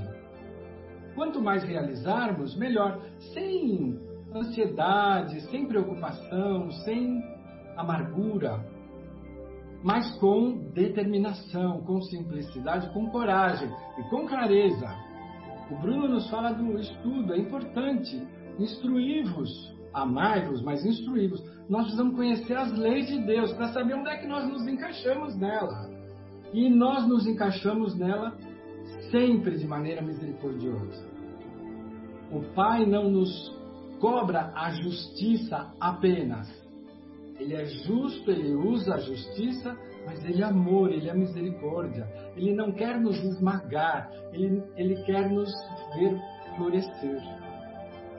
Uma graça quando a nossa irmã Adriana se emociona com a imagem do Cristo, que nos tolera há milênios, muito antes dele encarnar aqui. Ele já nos conhecia, ele nos conhece individualmente, ele é o bom pastor. E ele nos tem convidado, exortado à transformação, à mudança, com toda a paciência. Ele também chora, mas ele é o nosso modelo. Nós precisamos mirar-nos no seu modelo para que tenhamos coragem onde quer que estejamos. Não importa se os vulcões estão em erupção, se a, o processo político está conturbado, as crises econômicas, o que importa é o que nós vamos fazer da nossa possibilidade, do nosso momento, das cores que estão nas nossas mãos, o que sairá daqui? Uma imagem positiva, harmônica, construtiva, útil? Ou se nós vamos nos juntar ao coro do Barrabás? Já foi, já passou. Vamos fazer eco para isso, né? Vamos olhar para frente. Com paciência, com tolerância e muita oração. É o que todos nós temos feito. Temos orado muito pelo planeta, pela nossa modificação, pelo apacentamento dos ânimos, mas principalmente, em primeiro lugar, do nosso próprio. Nós estamos longe de ser perfeição ou vítima. Se somos vítimas, somos de nós mesmos. E como já estamos esclarecidos com a redentora doutrina dos Espíritos, nós já sabemos que nós precisamos superar a nós mesmos, apenas e tão somente. Então, acho que isso diminui um pouco a, a preocupação que pode ser exacerbada de alguns ouvintes, porque nós somos essa coletividade, essa colcha de retalhos que está sendo convidada para a mudança, para o melhor, para o amor. Não só convidada, como é, obrigada. Nesse atual momento, não há mais convite, é uma imposição. Senão o odre vai estourar. O odre vai estourar. O vinho novo que está aí, né? Exato, exato. Quando ele fermentar. E não sei se vocês perceberam, lembrar-monos, entrincheira, entrincheirar-monos. Então, conjugação perfeitamente empregada pelo nosso Afonso. Bem, amigos, é, tem uma mensagenzinha aqui, é, até não sei se o Bruno conhece esse livro, viu, Bruno? Aqui, ó, o, o livro chama-se Vivendo o Evangelho, e é psicografado pelo espírito André Luiz, do, do médium Antônio Badui Filho. Esse Toninho Badui, ele, ele conheceu e conviveu com o Chico. Ele é de Tuiutaba, ele é médico psiquiatra e é diretor lá do hospital psiquiátrico lá de Tuiutaba. E, e essa obra Vivendo o Evangelho, ele vai ele tem uma mensagem para cada item de cada capítulo do livro. Do, do, livro O Evangelho segundo o Espiritismo, né? Pelo e menos é... uma mensagem. Menos uma? Pelo menos uma. Às vezes ah, sim. Uma, é, pelo menos uma, várias. porque às vezes tem itens, bem lembrado, Fábio. É, pelo menos é, tem, tem, itens que tem duas mensagens, às vezes tem, uma, é, tem três, né? E aí, nesse, nesse item relativo ao ponto de vista, olha só a reflexão que o, que o André Luiz nos deixa. A ofensa machuca, mas observe: vingança dificulta, perdão facilita. O desespero desorienta, mas repare: descrença abate, fé encoraja. A doença incomoda, mas considere. Revolta complica. Resignação alivia. Marcelo. Oi. Antes de você continuar, né? Pois não, só pois pra, não. Só para deixar claro, ele mostra então uma situação, um fato, né? E aí ele mostra dois pontos de vista ou, ou, ou dois caminhos. Bem lembrado, bem lembrado. Né? Então, já que o estudo está falando de ponto de vista, Exatamente. de que ângulo, de que ângulo que nós vamos olhar? O André Luiz está nos convidando a essa reflexão. Nós vamos olhar desse ângulo e vamos atuar nessa frente, ou nós vamos encarar desse ângulo e atuar nessa frente?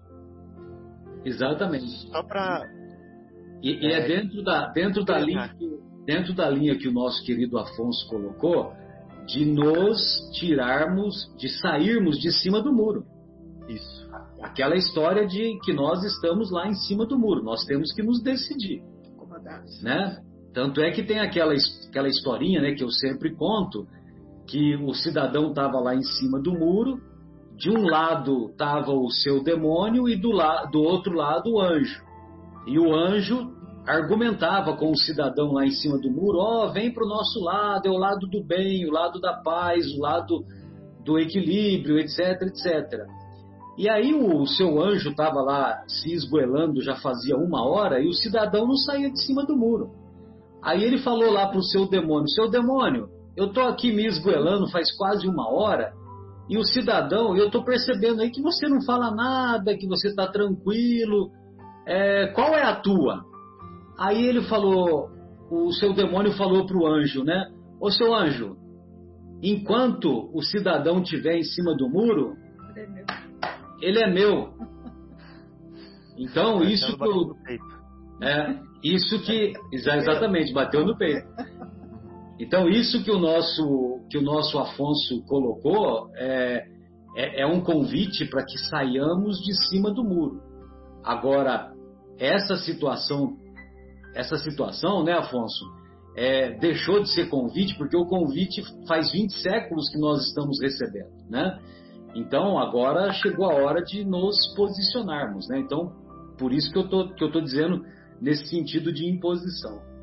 Mas bem lembrado, viu, Fábio? São duas situações, né? A situação, a situação da treva e a situação da luz, né? Vamos dizer assim. Olha lá, a dificuldade perturba, mas examine. Se você for para o lado do comodismo, o comodismo prejudica, o trabalho ajuda. O sarcasmo dói, mas avalie, revide. O revide nivela, enquanto que o esquecimento eleva. Então, se você revidar, você está sendo igual. É. Agora, se você esquecer, você está se elevando. O desprezo magoa, mas analise. O ódio atormenta, o amor acalma. Aí, olha só, Adriana, como ele termina. É importante expor seu ponto de vista a respeito da vida, exaltando os ensinamentos do Evangelho. Mas suas atitudes é que vão revelar se você realmente está com Jesus pregue o Evangelho o tempo todo. Se necessário, use palavras. José Irmão, fique à vontade. Se você quiser fazer mais algumas considerações, é, fique à vontade. Não, não, para mim está ótimo. É, assim, ouvi, atendi bastante hoje. É, Deus abençoe. Tenho, tenho nada a acrescentar, não. Fabinho, fique à vontade, por favor o aprendizado foi grande. para mim também, para mim está sendo um aprendizado permanente. Quando você fala, Marcelo, sempre, né? É, pregue o evangelho o tempo todo, se necessário, use palavras. Eu me lembro daquela passagem onde Jesus faz uma, uma cura e ele fala para a pessoa que foi curada assim: volte para sua cidade e não conte para ninguém. Né? E, e, e, essa passagem sempre me intrigou. Se ele, se Jesus fala que é para colocar a luz sobre o alqueire, né? É candeia debaixo não, debaixo do alqueire não. Como é que é mesmo? Velador. no velador, né? Ou seja, para a luz é, resplandecer e iluminar. Ficar no mais alto, ficar no lugar mais alto. Exato. Por que, que ele cura a pessoa e ele não só fala para ela não contar para ninguém, mas como ele fala com veemência. Essa passagem, ele fala, se alguém puder procurar em paralelo aí, ele fala assim, com, é, com força. Ele fala com força. Ele fala assim, não conte para ninguém. E, e isso quer justamente dizer que se eu tenho um problema muito grave, que todo mundo reconhece esse problema em mim, por exemplo, se eu sou cego, ou se eu tenho um problema de paralisia ou alguma coisa, ou uma outra doença, ou não, não quis dizer uma outra doença, ou uma doença é, grave. E de repente eu chego curado no local, que palavra eu preciso dizer, né, de que eu fui curado? Porque todo mundo está vendo que eu fui curado. E é óbvio que todo mundo vai perguntar assim: qual foi o médico que você foi? O que você fez para ser curado? O que aconteceu para você ser curado? E, e a cura em si vai falar, vai falar por você. Você não precisa chegar falando. Né? Então é a mesma coisa. Nós, curados espiritualmente, a cura em si vai falar por nós. A cura em si vai falar é, de qual escola nós é, participamos, quem é o nosso modelo, quem nós seguimos, o que nós buscamos. Então, é, acho que vale a pena nós vermos essa passagem com esses olhos, né, e falar assim, puxa, é, realmente, se eu fizer isso, né, se, se eu falar do Evangelho com a minha vida e com os meus atos, não vai mais precisar eu passar por aquela situação constrangedora que eu passei quando eu fui dar um conselho para minha irmã e ela falar assim para mim: faça o que você fala, que daí eu acredito em você. E aí, eu, e aí é, a gente não precisa mais passar por isso, a gente não precisa mais ficar falando. A gente só precisa ser, né? A gente só precisa ser. E, e essa, como disse o Bruno, né? Que uma das, das grandes missões nossa é, é divulgar, né? A, a doutrina espírita, porque assim como ela renova a nossa vida, nós gostaríamos também de dar essa oportunidade para outros irmãos, né? De, de, de, ampliar esse leque de possibilidades, né? Então fica fica esse convite para nós realmente é, fazermos isso através da nossa vida também, né? principalmente, não também, principalmente através da nossa vida.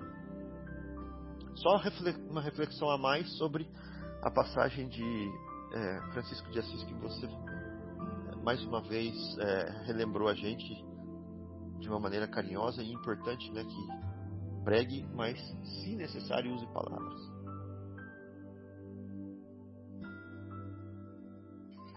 Perfeito, Fábio. É, Bruno, Adriana, gostaria de ouvi-los. Fiquem à vontade. Eu estou procurando aqui, viu, a passagem. Só um minutinho. Tá. Eu, eu queria uh, também fazer um comentário né, do que foi, tudo que foi exposto aí também.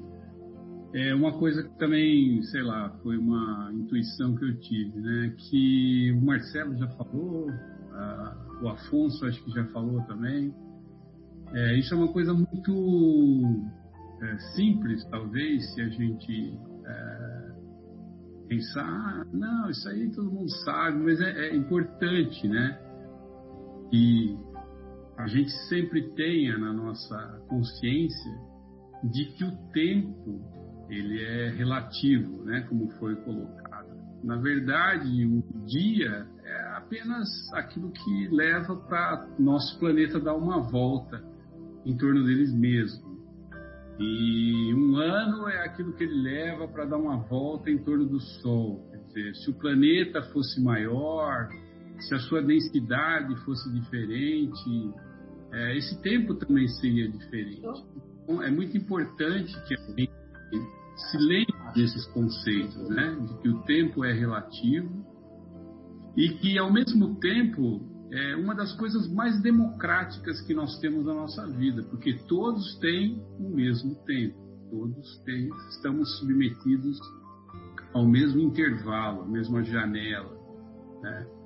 É, a nossa existência ela vai ter esse tempo, né, de aproximadamente 80, 80 e poucos anos, né, a expectativa de vida que o ser humano hoje em dia é, tem, né, e os conceitos também que são quando a gente reflete nesse ponto de vista e no, e no, no mundo espiritual, é a gente nunca se afastar do conceito de que não é porque nós não enxergamos com o sentido dos nossos olhos é que não é real, é que não exista. É apenas mais um conceito relativo, que nós conseguimos enxergar a matéria numa certa densidade, uma certa reflexão da luz, com uma certa é, situação que o nosso organismo físico está preparado, mas que muitas vezes aquilo que nós enxergamos com o nosso organismo físico não é a realidade. E muitas vezes aquilo que nós entendemos é, e brigamos e lutamos é, para fazer com que as pessoas acreditem ser a realidade, realmente não é. Então é importante que a gente não fuja desses, desses, desses pensamentos quando a gente estiver pensando na vida é, que nós queremos ter e no desenvolvimento que nós queremos ter. Fazer o bom uso, o uso racional, o uso com responsabilidade das ferramentas que Deus, como Afonso colocou, nos deu para que a gente evolua, é muito importante. E também é, a gente lembrar daquilo que Paulo de Tarso né, disse, que tudo me é lícito, mas nem tudo me convém. Então, se a gente lembrar muitas vezes desse momento com a consciência de que temos um caminho a percorrer, muitas vezes vamos ser capazes de analisar é, esses caminhos que foram colocados por essas mensagens que sempre são essa dualidade, né? Por qual caminhos, por qual caminho vamos trilhar para ir em busca realmente da nossa felicidade? É isso que eu queria concluir. Perfeito. Sempre lembrando que, na, que a, lá na questão 922 de O Livro dos Espíritos, nós vamos encontrar lá o conceito de felicidade relativa, que é, do ponto de vista material, a posse do necessário. E do ponto de vista moral, a consciência tranquila e a fé no futuro. Olha só, né? Consciência perfeito. tranquila e fé no futuro. É, perfeito. É, bem, então tem mais um, uma. Eu mandei para vocês aí uma aquela mensagem intitulada Passando pela Terra. Eu acho que valeria a pena nós lermos pelo menos alguns itens aqui porque ela é muito, ela é muito significativa, né? E, e, e, vejam vocês, né, que agora com a, com a internet, com a possibilidade de, de acompanharmos vários expositores no YouTube, no Facebook, etc, etc, é, nós temos visto pessoas fazendo os estudos de muitas obras do Chico. E aí a gente percebe a grandeza dessa, dessa, dessa missão do nosso querido Chico, né?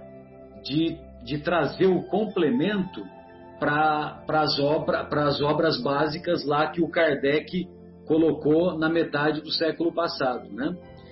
E então, lá na obra intitulada Calma, olha só, ele tem livro que o título é Coragem, Calma, esperança, atenção. Então, são os mais variados títulos para as mais variadas situações que cada, de um, cada um de nós passa. De maneira democrática, né? Que nem o Bruno falou, né? Realmente, o tempo também, eu também acho, né, Bruno, que o tempo é, é uma das manifestações mais democráticas que temos, né? E, e aí, nessa obra Calma, lá tem o, o, o título da mensagem é Passando pela Terra. E ele diz assim, é do Emmanuel, né? É a dupla dinâmica Chico-Emmanuel. Sempre útil não te esqueceres de que te encontras em estágio educativo na Terra. Alá, Zé Irmão, estamos em atividade pedagógica permanente. Jornadeando nas trilhas da evolução, não é o tempo que passa por ti, mas inversamente, és a criatura que passa pelo tempo. Por isso que o filme do Gandhi para uns é como se fosse 10 minutos. Que pena que acabou. E para outros, para outros, né, o cara o, o filme passou meia hora, o cara não aguenta, né? Da mesma maneira, eu não sei se quando vocês leram os romances do Chico, é, há dois mil anos, 50 anos depois, Paulo Estevão, Paulo Estevão, eu diminuía a velocidade da leitura para poder para poder desfrutar, né? Acontecia com vocês também isso? Sim, e eles melhoram com a releitura, viu, Marcelo? É, Sim, melhoram com a releitura, é impressionante. Você é. sempre acaba percebendo um detalhe ou vendo alguma coisa que passou sem, sem que você tinha, tenha dado o devido valor. Eu tô, até falei com você, né, Marcelo, que eu estou aproveitando para rever as obras do André Luiz, do Chico, é, pelo espírito André Luiz, e eu percebo muito isso. E, e como eu, na primeira vez eu li e agora eu estou acompanhando aqueles audiobooks, né, que vai... missionários, né, que você falou? Exato, missionários da luz. Você fala assim, pô, mas eu não tinha percebido isso, eu não tinha me ligado naquela passagem, eu não tinha visto isso, então é impressionante. O Zé Irmão tem razão. Verdade, bem lembrado. Fica mais rico, né, o aprendizado. Conserva a esperança em teus apetrechos de viagem. Olha só a importância que ele dá ao, ao passarmos pela terra, conserva a, a esperança em teus apetrechos de viagem. A esperança está ancorada no amor divino. E lá tem uma, um comentário do Paulo lá, no, lá na carta aos Romanos, viu Zé? Capítulo 5. Carta aos Romanos, capítulo 5. A esperança é o amor de Deus derramado em nossos corações. Lindo, né? A esperança é o amor de Deus derramado em nossos corações. Só tem um lugar em que Deus encontra-se mais presente. Qual que é esse lugar? Esse lugar é o, o nosso o nosso mundo íntimo, o nosso coração, né? Nosso coração, nosso interior. Caminha trabalhando e fazendo o bem que puderes. Aceita os companheiros do caminho, qual se mostram, sem exigir-lhes a perfeição da qual todos nos vemos ainda muito distantes suporta as falhas do próximo com paciência, reconhecendo que nós, os espíritos ainda vinculados à terra, não nos achamos isentos de imperfeições. Quem de nós pode dizer que, que é desprovido de imperfeições, né? Levanta os caídos e ampara os que tropecem não te lamentes. Habitua-te a facear dificuldades e problemas de ânimo forte, assimilando-lhes o ensino que se façam portadores. Aí, ó, mais uma vez o ensino, o aprendizado. Não te detenhas no passado, embora o passado deva ser uma lição inesquecível no arquivo da experiência. Desculpa sem condições quaisquer ofensas, sejam quais sejam, para que consigas avançar estrada fora, livre do mal. Auxilia os outros quanto estiver ao teu alcance e repete semelhante benefício tantas vezes quantas isso te for solicitado.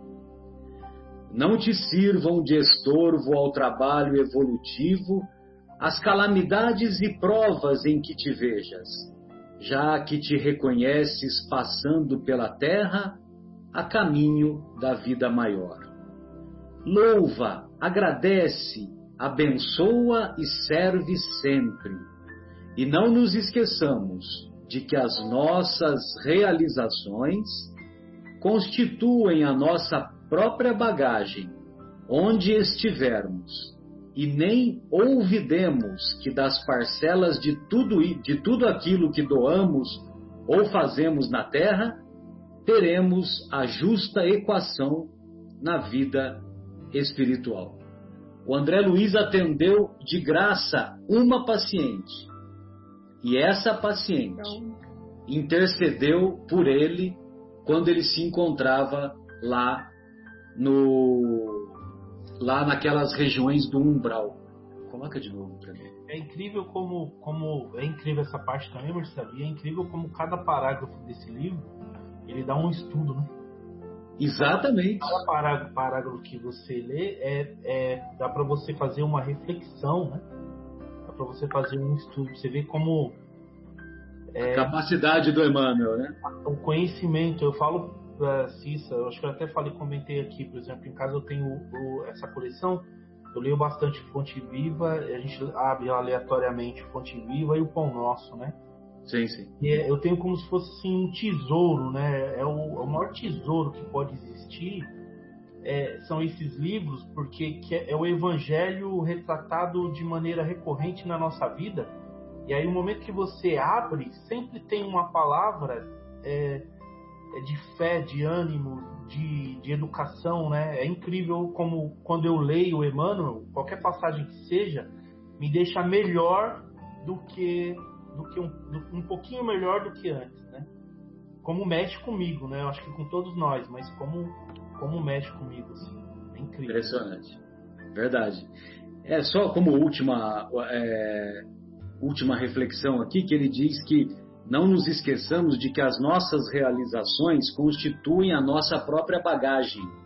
Então, quando nós pegarmos o avião cujo piloto é o Bruno, é, o avião para irmos para o mundo espiritual, a bagagem, a bagagem que a gente vai, que a gente tem que levar, ela, ela não tem limites. Não são aqueles 22 quilos, duas malas de 22 quilos, é isso? 23 quilos? 23? É. Então, não, ela não tem limites. Então, tudo aquilo que você adquiriu de conhecimento e de virtudes morais, ela passa independente pela alfândega lá do onde está o, o Pedro, onde está o Pedrão, né? Esperando a gente. O Pedrão e a nossa consciência. Queria dar uma palavrinha aqui, né? Nos últimos 300 anos, a humanidade deu um salto. Em tudo, em tecnologia, eh, em conhecimento. Nós criamos um processo de aceleração mesmo, né? Jesus disse: tenho pressa. Quero, quero que a humanidade amadureça. E eu tenho pressa. O meu pai tem pressa. E veio realmente, se a gente for fazer uma análise nos últimos 300 anos e contando nos últimos 50, nossa, quantas coisas novas, quantas coisas estão surgindo, né? E nesse mecanismo está o homem, né? O polo homem. Mas nesse mecanismo ele ficou mais centrado nas coisas materiais e menos espirituais. Então, esse momento é o resgate da humanidade para as coisas espirituais, para elas começarem a se desligar do, da matéria e começar a pensar que somos passageiros, estamos de passagem. Se somos passageiros, nós estamos em trânsito. E se estamos em trânsito, qual é a nossa embarcação? A Terra. E não somos deste planeta. Como a espiritualidade fala, nós já somos espíritos de outros planetas. E hoje nós já temos condição de olhar para o céu e através de toda a ciência compreender milhões de constelações, de galáxias e que podem ter mundos semelhantes ao nossos ou não, entendeu? Mas nessa situação, como Jesus falava, muitas moradas na casa do meu pai, nós somos uma parte desta morada, desta, desta forma de, de, de viver aqui neste planeta, né? É uma das moradas da casa do pai. Então, eu acho que nesse momento que nós possamos ter essa compreensão, alcance, nós temos que agradecer tanto a tantos trabalhos, obras escritas pela espiritualidade, nos ajudar a sairmos desta, desse contexto do, do, do conceito consumista, é, muito materialista e pouco espiritualista. Então, hoje nós temos um arsenal de obras, de vídeos, de, inclusive, Bruno, eu escuto muito audiolivro, tá? É, inclusive, eu estou vendo, aliás, dois, né? A Gênese, a Gênese segundo o Espiritismo, é, que é aí é, são só parte 1 um e parte 2, né? Ela é longa, eu vou, eu vou ouvindo aos poucos. Já o escutei duas vezes o livro dos Espíritos, porque cada vez eu acho que a gente sedimenta, a gente perde algumas coisas, né? E como romance eu estou vendo aconteceu na casa espírita do Emanuel Cristiano, né? Vocês conhecem o Emanuel Cristiano, que é um, um, um, médium que trabalha muito na comunidade de, de Campinas, né? Tá bom? Então é essa situação que eu gostaria de falar para vocês. Nós estamos aqui, estamos de passagem, vamos aproveitar essa viagem, porque ela é ímpar. E ela foi trabalhada para todos nós estarmos aqui no núcleo familiar, coagulando todos os afetos e desafetos para a gente resolver a nossa vida. Porque se a gente resolver a nossa vida aqui, a nossa bagagem será de boas qualidades, de bons pensamentos, de bons sentimentos. Vai ser uma, uma bagagem, digamos, leve, amorosa, e não uma bagagem pesada, carregada de mágoas, de ódio, inconformismo tempos de mudança, a mudança é como fala o Espiritismo, tem que começar a partir de cada um de nós. O que, que nós podemos tirar de lição? Era isso que eu gostaria de comentar com vocês. Marcelo está falando que nosso tempo está expirando. então eu vou me despedir já de vocês. Um grande beijo a todos vocês. É um prazer encontrar vocês aqui conosco, reunidos. Nossa, eu saio daqui tão enriquecida. E eu fico feliz porque a gente percebe cada um estuda, prepara, tem uma bagagem boa e traz tantas lições em um assunto só. Um Recife tão grande. Um beijo grande para vocês, aos nossos ouvintes que estão aí nos ouvindo, que, que essas palavras possam ajudar vocês, podem construir um mundo melhor para vocês e trazer esperança. Nós estamos na época de esperança, de renovação, isso é coisa boa e que nós possamos usar essa cauda de cometa de esperança, de amor, agarrar ela para que nós possamos transitar por todas essas fases difíceis, dentro e fora de casa, ou como também todo o planeta, orando sempre por todos. Um beijo grande a vocês, até a próxima. O, o Fábio, é, aquela passagem evangélica lá que você citou, é, eu vi né, que o nosso querido Afonso te mostrou né, que tem uma citação em Marcos e tem uma outra em Mateus, no capítulo 8. Mas é o mesmo caso, é a cura de um leproso, viu? É, por favor, a gente infelizmente precisa encerrar, então eu gostaria que vocês é, fizessem as suas colocações finais. Pode ser, Fábio? Claro, claro. É, esse programa me marcou bastante é, por, pelo reencontro né, com a Adriana e com o Bruno. É, e me marcou também pela, pela emoção que eu vi a Adriana é, expressar enquanto ela falava de Jesus, pela emoção que é, o José Irmão é, transpareceu também quando ele falava de Jesus, né?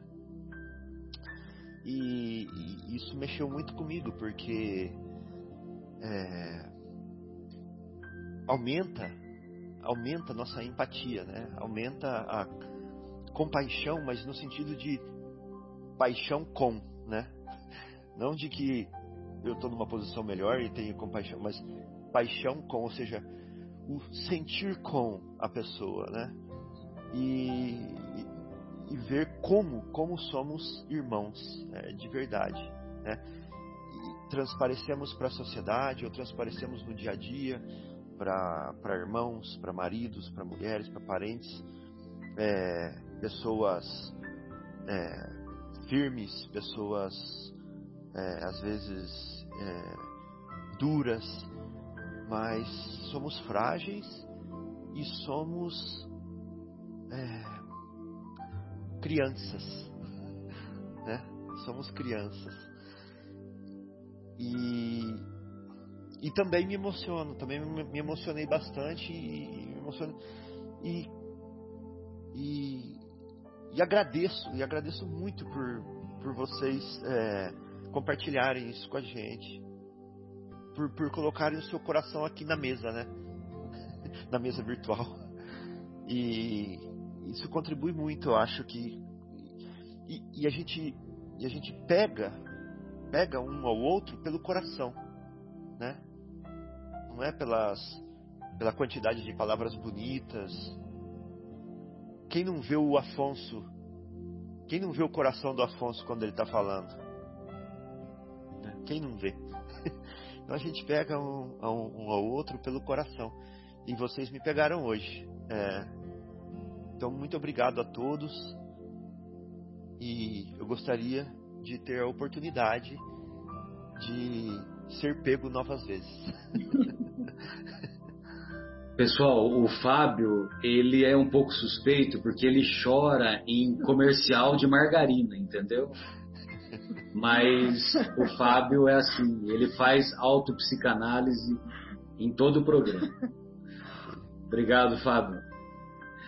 José Irmão, gostaria da, das suas colocações finais, por favor.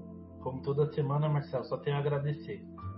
Obrigado mais uma vez por esse programa. É sempre muito bom reencontrá-los né, e poder estudar um pouquinho do Evangelho. Então, obrigado ao nosso irmão e querido Afonso muito bom poder rever o Bruno, a Adriana, como é gostoso poder vê-los, né?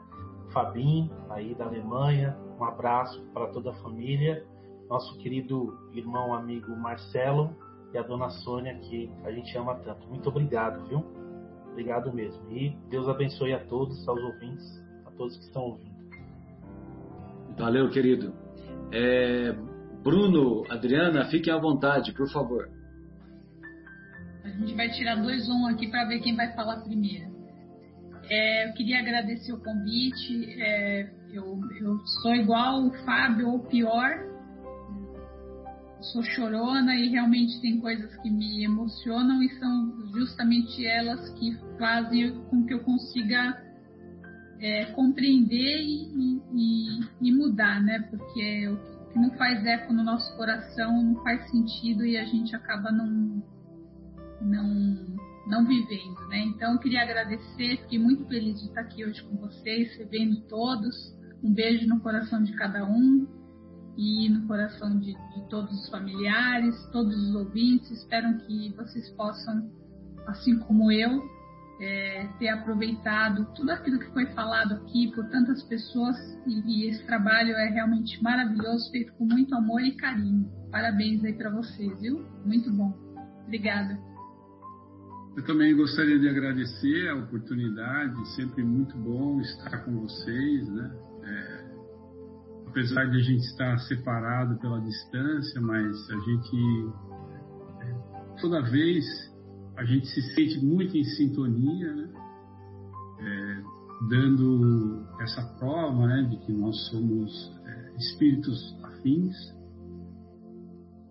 é, somos irmãos em Cristo, né? E, e continuar né, nesse caminho de aprendizado, um dando força ao outro, um aprendendo com o outro, um ensinando ao outro, é, tendo paciência, porque estamos em é, diferentes estágios de evolução. Existem certos irmãos que ainda não estão preparados é, para esse despertamento, né? E continuar, sermos firmes aí na divulgação da doutrina, no estudo sistemático do Evangelho, do Livro dos Espíritos e fazer aquilo que a gente está fazendo, porque com esse nosso trabalho e esse nosso entendimento e comprometimento é que realmente nós vamos fazer esse mundo melhor. Que todos acham, que todos pensam que vai cair como um presente nas nossas mãos, mas nós vamos conquistá-lo. E o trabalho já começou, né? E a gente vai chegar lá, todos, todos juntos, vamos chegar lá. Sim. Um beijo. Vamos, vamos construí-lo. É isso aí. Valeu, Bruno. Afonso, fique à vontade, querido.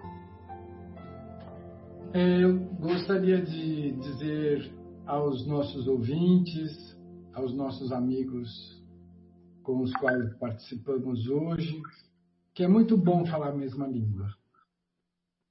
Que é muito bom a gente poder, por alguns momentos pelo menos, partilhar o conhecimento, o desejo e a euforia falar coração amolecido, que beleza. Isso é sempre muito bom para nós, porque o Divaldo Mundo, viu? palestra sua, quem conhece Marcelo, seu. é, nunca mais é o mesmo. E é verdade, nós todos temos falta e sede desse mestre querido. E a doutrina dos espíritos, ela nos traz exatamente o mestre na sua condição mais integral, porque ele nos mostra um caminho que é pura luz e que só depende do nosso esforço e do nosso trabalho. Cada um de nós está implantado numa leira diferente, eh, com os seus companheiros, familiares, trabalho, testemunhos. Mas quando nós nos reunimos é uma festa, uma festa de luz, de esperança, de alegria e de muitas emoções. Que esta emoção que tivemos essa tarde, que nós sejamos dignos de merecer muitas outras, que o plano superior nos conceda essa alegria renovada às vezes. Um abraço fraterno, de muito carinho aos nossos companheiros que partilharam conosco estas horas e aqueles que vão nos ouvir que se deixem contaminar por esta é, mensagem tão oportuna que é a de nos transformarmos de homens velhos em homens novos a partir do modelo impecável do Mestre Jesus. Muita paz a todos. Pessoal, um abraço a todos. Que alegria, que honra, que vibração maravilhosa que foi o programa de hoje e que nós possamos ter isso como estímulo permanente para que possamos também levar essa mensagem não somente através das palavras, como principalmente através das nossas atitudes. Um grande abraço a todos e até a próxima semana.